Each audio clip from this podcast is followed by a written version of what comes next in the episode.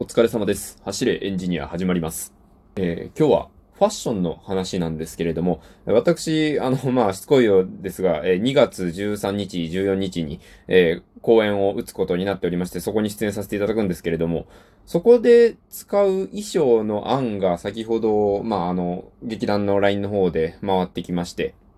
まあ、これでね、決定になるかていうか、まあ、そもそもこれからね、衣装を、まあ、あの、どっかから買ってくるなり借りてくるなりして、用意しなきゃいけないところなんですけど、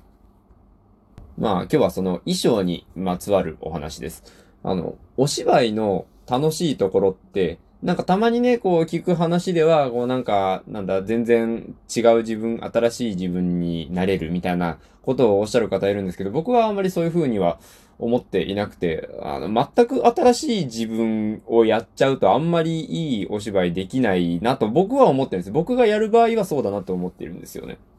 あんまりね、あの、自分と全く違うっていう風にやっちゃうと、それ自分のわかんない人になっちゃうので、実在感が薄くなっちゃうんじゃないかなって思うんですよ。僕はね。これ持論なんですけど。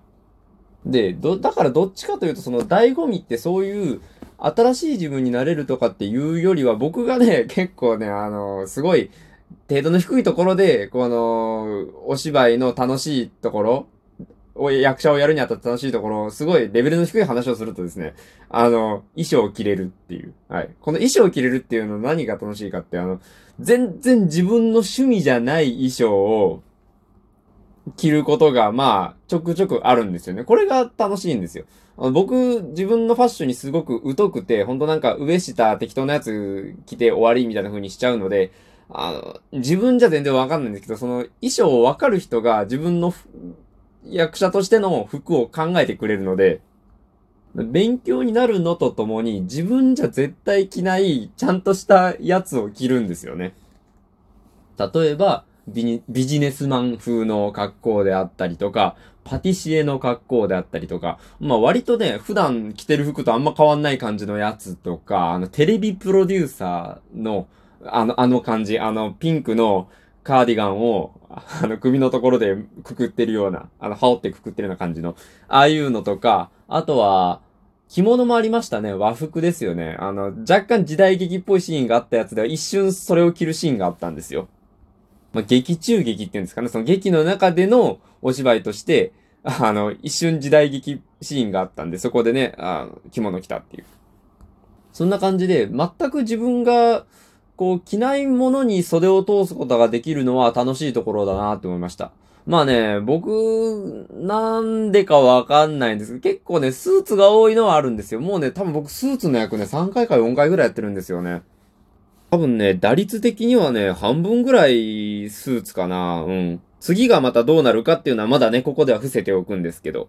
でもあれですかね、今までの衣装で面白かったのはやっぱり、うん、和服もね、楽しかったんですよ。和服も楽しかったんですけど、あれ脱いだり着たりがね、ものすごく大変なんですよ。結構ね、前後の出番の間があんまりなくて、こう、舞台袖に帰ったらすぐ急いで着替えて、もうね、ほんと、あの、足を通したら着れるような形で置いとくんですよ。あの、お家で服脱いでそのまま投げてるような感じなので、抜け殻、あの、逆再生で着れるように、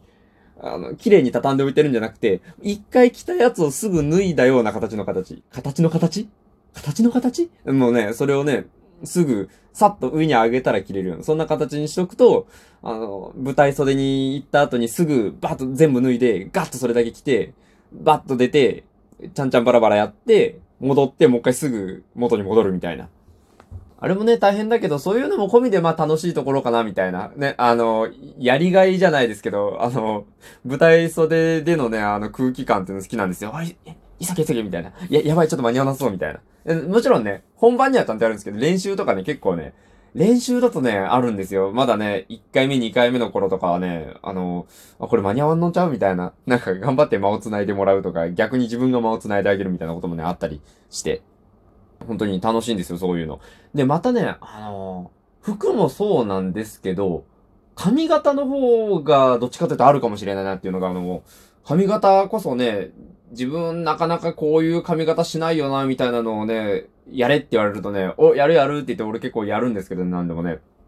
今までで、まあ、あったのは、髪染めたのが一回。その僕はね、基本的に髪染めない主義なんですよ。めんどくさいからなんですけど、お金かかるし。うん。なんで、まあ基本黒髪なんですけど、役者やるときに、その今回の役は、若干明るめの茶色にしてくださいって言われて、ああ、わかりましたって言って、あの、本番のね、2週間ぐらい前かな、美容院行って、染めて、っていうのをやったんですね。あとはね、劇中でブロッコリーって呼ばれるシーンがあるくらいもじゃもじゃの人の役をやったときに、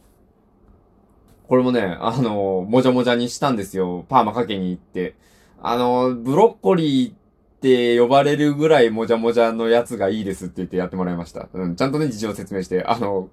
お芝居やってるんですけどってそれ言わないとね、変なやつですからね。わざわざね、ブロッコリーって言われたい人みたいになっちゃうからね、おかしいですもんね。だからね、それはちゃんとね、説明して、はい、ブロッコリーって言われるぐらいになんなきゃいけないんですよ。だからブロッコリーみたいにしてくださいって。